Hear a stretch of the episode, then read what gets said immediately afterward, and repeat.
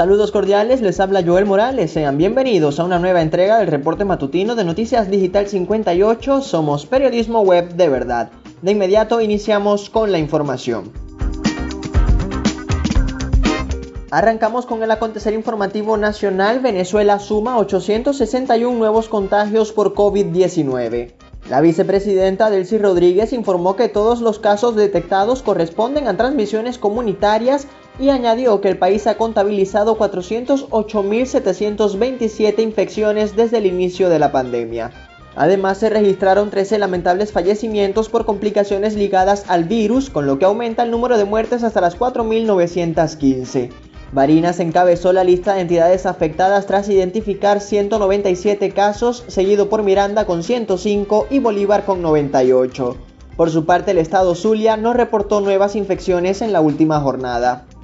Avanzamos con más noticias, denuncian que existen 252 presos políticos en Venezuela. Así lo reportó este martes la organización no gubernamental Foro Penal, que además detalló que hubo una reducción de 8 detenidos por motivos políticos desde su último informe que fue presentado el pasado 14 de octubre. La organización difundió esta información a través de Twitter y precisó que 120 de los presos políticos son civiles y 132 militares. Por otra parte, precisan que 15 son mujeres y 237 hombres, además de haber un menor de edad. Por último, indican que existen más de 9.000 personas sujetas a medidas restrictivas de su libertad. Seguimos con información nacional. Oposición venezolana espera que el fiscal de la Corte Penal Internacional solicite enjuiciar a Nicolás Maduro. El diputado opositor Williams Dávila mostró este martes sus expectativas sobre un posible juicio contra el presidente venezolano por parte de la Corte Penal Internacional luego de la visita del fiscal Karim Khan al país. Dávila expuso que los informes de la alta comisionada para los derechos humanos de la ONU, Michelle Bachelet, y de la misión de expertos independientes del Consejo de Derechos Humanos de Naciones Unidas constatan graves violaciones por parte de las fuerzas policiales y militares. Ante esto espera que los informes sirvan como fundamento para que el fiscal Cam culmine la investigación preliminar sobre el caso Venezuela y proceda al enjuiciamiento del jefe de Estado venezolano. En más información nacional, oposición rechaza proyecto de Guaidó para reestructurar monómeros. La Asamblea Nacional electa en 2015 de mayoría opositora rechazó este martes 2 de noviembre el decreto número 38 presentado por el llamado presidente interino Juan Guaidó que contempla la creación de una comisión para la reestructuración de monómeros colombo-venezolanos Sociedad Anónima. El decreto que fue sometido a discusión en la comisión delegada fue rechazado con nueve votos en contra y seis a favor y tres abstenciones. Los diputados de Primero Justicia y Acción Democrática votaron en contra de la propuesta de Guaidó, mientras que los parlamentarios de Voluntad Popular y otras fracciones minoritarias respaldaron el proyecto. Por su parte, los legisladores de Un Nuevo Tiempo se abstuvieron. Poco antes de la votación, Guaidó manifestó en su cuenta de Twitter que esta era una decisión que a su juicio debía ser aprobada y que contenía un carácter impostergable. Permanecemos en el país, ciudadanos protestaron en Caracas para exigir al fiscal de la Corte Penal Internacional que se reúna con víctimas de violaciones a derechos humanos. Representantes juveniles y otros miembros de 20 Venezuela protestaron este martes frente a la sede del Programa de las Naciones Unidas para el Desarrollo en Caracas para pedir al fiscal de la Corte Penal Internacional Karim Khan que se reúna con víctimas y familiares de violaciones de derechos humanos. Los manifestantes exhortaron al fiscal a escuchar de primera mano a quienes han sufrido crímenes de lesa humanidad en el país para que pueda tomar una decisión sobre el examen preliminar que lleva a cabo la Corte. Es hora de hacer nuestro recorrido por el mundo. Iniciamos en la región. La Unión Europea y Perú coinciden en apoyar el diálogo para una solución en Venezuela. El bloque europeo y el gobierno de Perú coinciden en apoyar el diálogo para encontrar una solución política en Venezuela, lo que a su vez pasa por el desenlace de las próximas elecciones que tendrán lugar en el país caribeño, afirmó este martes en Lima el jefe de la política exterior de la Unión Europea, Josep Borrell. El político socialista español, alto representante para la política exterior del bloque continental, se refirió así a la crisis venezolana durante una reunión con medios extranjeros en la capital peruana en el marco de su visita a Latinoamérica desde que asumió el cargo en 2019. Seguimos en la arena internacional. Cuba envió a España un agente encubierto para espiar a opositores en 2019. El régimen de La Habana envió a España a uno de sus agentes encubiertos para recabar información sobre el dramaturgo Junior García, impulsor de la marcha opositora del próximo 15 de noviembre y otros opositores participantes en un evento auspiciado por la filial en Madrid de la Universidad Estadounidense de San Luis en 2019. El gobierno cubano divulgó la información en un video donde revela que el doctor Carlos Leonardo Vázquez González era el espía Fernando del Departamento de la Seguridad del Estado, el órgano de inteligencia y contrainteligencia del país caribeño. En Oriente Medio, Estado Islámico reivindica ataque suicida contra el hospital militar en Kabul.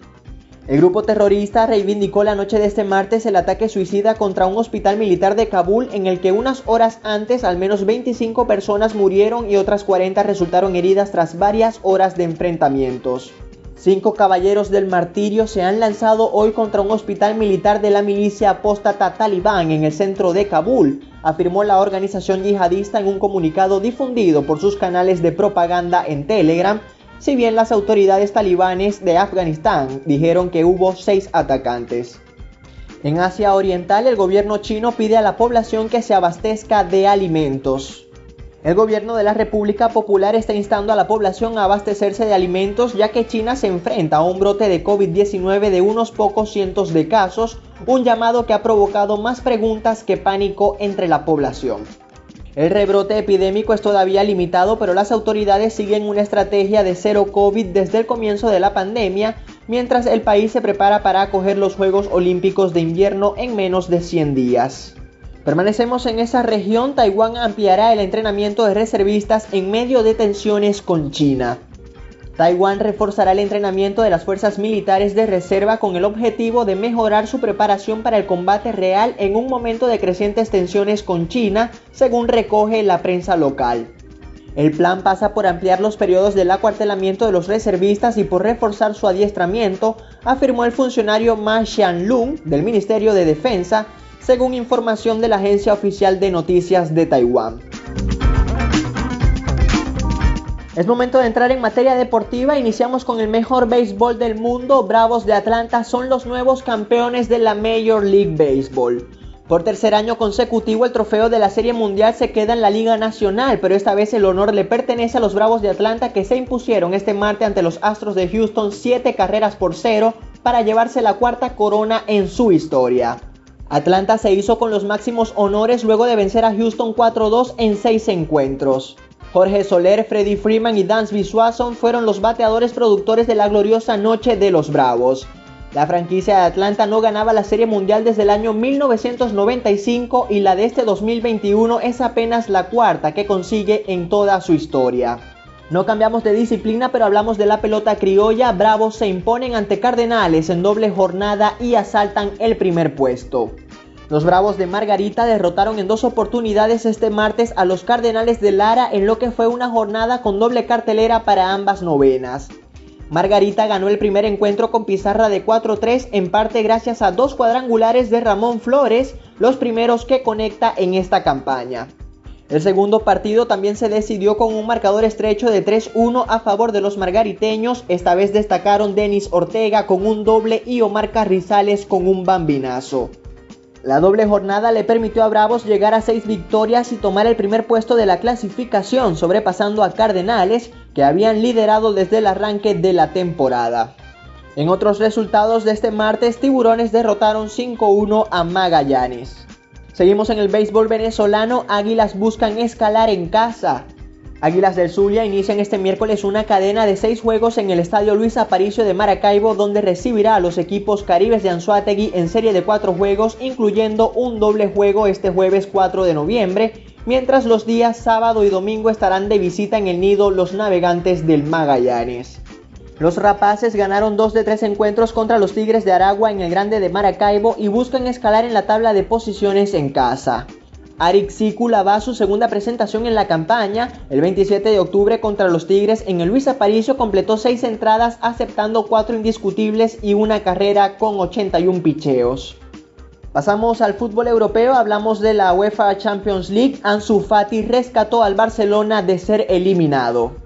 El conjunto culé venció este martes al Dynamo de Kiev por marcador de 1-0 en la cuarta jornada de la fase de grupos de la Liga de Campeones, una victoria obtenida gracias a una oportuna aparición del guineano Ansu Fati, quien con su tanto permitió a los catalanes mantenerse con vida en la competición. El Barcelona salió a jugar atacando por las bandas y colocando balones centrados en el área de los ucranianos, sin embargo la estrategia no rindió frutos debido a la poca altura de sus jugadores. El marcador se mantuvo en cero hasta el minuto 70 cuando el lateral Oscar Munguiesa centró un balón rastrero desde la banda derecha que fue mal repelido por la defensa del Dinamo y quedó en rebote para Ansu Fati, quien remató de primera un potente disparo elevado que dejó sin opciones al guardameta Buschan. El Barça es ahora segundo en el grupo E con 6 puntos, dos más que el Benfica, que cayó este mismo martes ante el Bayern de Múnich, que es primero.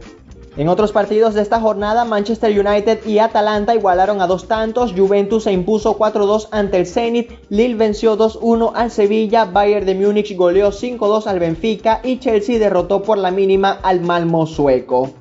Cerramos con una gran noticia para el deporte nacional, Yulimar Rojas fue elegida como atleta del año en los premios Marca Femeninos. La plusmarquista criolla fue galardonada este martes 2 de noviembre con el premio a la mejor atleta del año durante la entrega de los premios Marca del Deporte Femenino 2020-2021, celebrada en Madrid y en la que el Barcelona Fútbol Club ganó cuatro de ellos. Recordemos que Rojas viene de obtener el oro olímpico en la disciplina de triple salto y además estableció el récord mundial con un salto de 15,67 metros en la final de Tokio. El 9 de septiembre el atleta consiguió su primera liga de diamante y estableció una marca en la competición. Rojas saltó 15,48 metros para ganar la Liga Diamante y superó a sus rivales la dominicana Tia Lanford, la portuguesa Patricia Mamona y la israelí Ana Minenko y las jamaiquinas Shanieka Ricketts y Kimberly Williams. La venezolana rompió el récord mundial que había hecho en su primer salto 15,27 metros en esta competencia.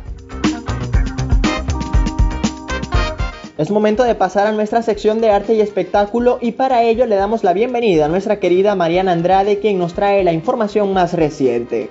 Hola, hola a todos, saludos, feliz día, feliz ombligo de semana para todos, ya estamos a miércoles, mitad de semana. Así es, Joel, como tú lo dices, vamos a darle inicio rápidamente a nuestra sección de arte y espectáculo del día de hoy. Comenzamos. Bad Bunny, Alejandro Fernández, Pablo Alborán, Maná, Mike Towers y Juanes, acompañado de Rubén Albarrán y Meme del Real, se sumaron este lunes al listado de actuaciones que amenizarán la gala de los Latin Grammy, que se celebrará el próximo 18 de noviembre en Las Vegas, Estados Unidos. Estos artistas se suman a los anunciados previamente por la Academia Latina de la Grabación. Rubén Blades, Osuna, Paula Arenas, Nela y Dana Paola. Avanzamos con más noticias de fama. Ricardo Montaner regresará a Puerto Rico en marzo tras nueve años de ausencia. El cantautor venezolano se presentará en el Coliseo de Puerto Rico en San Juan el 19 de marzo de 2022, luego de nueve años de ausencia, como parte de su gira de espectáculos Montaner 2022 Tour, informaron este martes los productores del evento.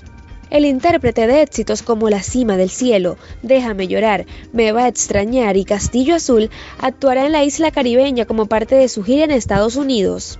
Avanzamos. Miguel Bosé pulveriza prejuicios en sus memorias. El hijo del capitán Trueno es el título del libro de memorias del artista Miguel Bosé, que llegará a las librerías el próximo 10 de noviembre, según ha anunciado este martes la editorial Espasa, que destaca su capacidad de pulverizar los prejuicios. Una historia que comienza, explica Espasa en un comunicado, como los cuentos. Unos niños perdidos a merced de un Padre Todopoderoso, acostumbrado a que su voluntad fuera ley, y una madre arrolladora de belleza legendaria eran el famoso torero Luis Miguel Dominguín y la actriz y modelo Lucía Bosé. De esta manera finalizamos la sección de fama y espectáculos por el día de hoy, que narró para todos ustedes gustosamente Mariana Andrade. Nos volvemos a escuchar en una próxima emisión. Chao, chao y feliz día para todos. Muchísimas gracias Mariana por brindarnos estas noticias. Siempre es un placer trabajar contigo. Te esperamos en una nueva entrega. Nosotros nos despedimos, pero antes les recordamos que estas y otras informaciones usted puede ampliarlas en nuestra página web digital58.com.be Y si desea mantenerse informado, síganos en nuestras redes sociales como arroba digital-58 y suscríbase a nuestro canal de Telegram. Ponemos fin a este reporte matutino, narró para ustedes Joel Morales. Somos Noticias Digital 58, periodismo web de verdad.